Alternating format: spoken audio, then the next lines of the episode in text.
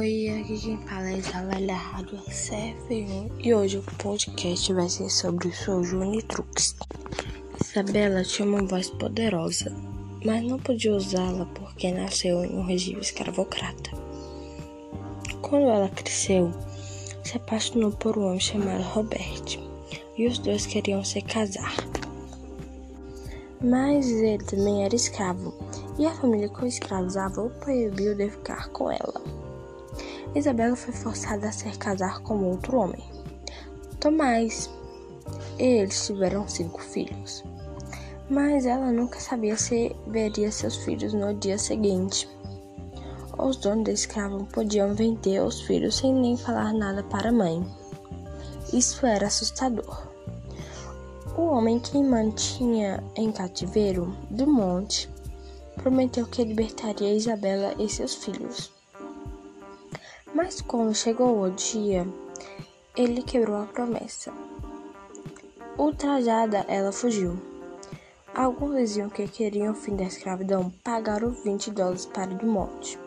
E Isabela finalmente se tornou uma mulher livre. Só então pode dar sua voz.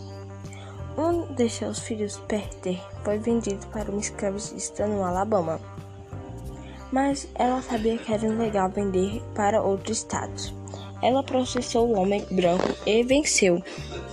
Peter voltou com ela para casa. Isabela mudou Sojourner seu nome para Sojourner Trux. Sojourner Trux significa aquela que viaja, e Trux significa verdade. Ela viajou por todo o país fazendo discursos sobre o verdadeiro significado da escravidão e a importância do discurso sobre o verdadeiro da escravidão sobre a importância dos direitos iguais para homens e mulheres. Aquele homem ali diz que mulheres precisam de ajuda para entrar nas carruagens e que precisa ser carregada por cima das alas. Ela disse em um dos seus discursos: Nunca me ajuda a me, me ajudam a entrar em uma carruagem, nem a não pisar na lama. Eu não sou uma mulher.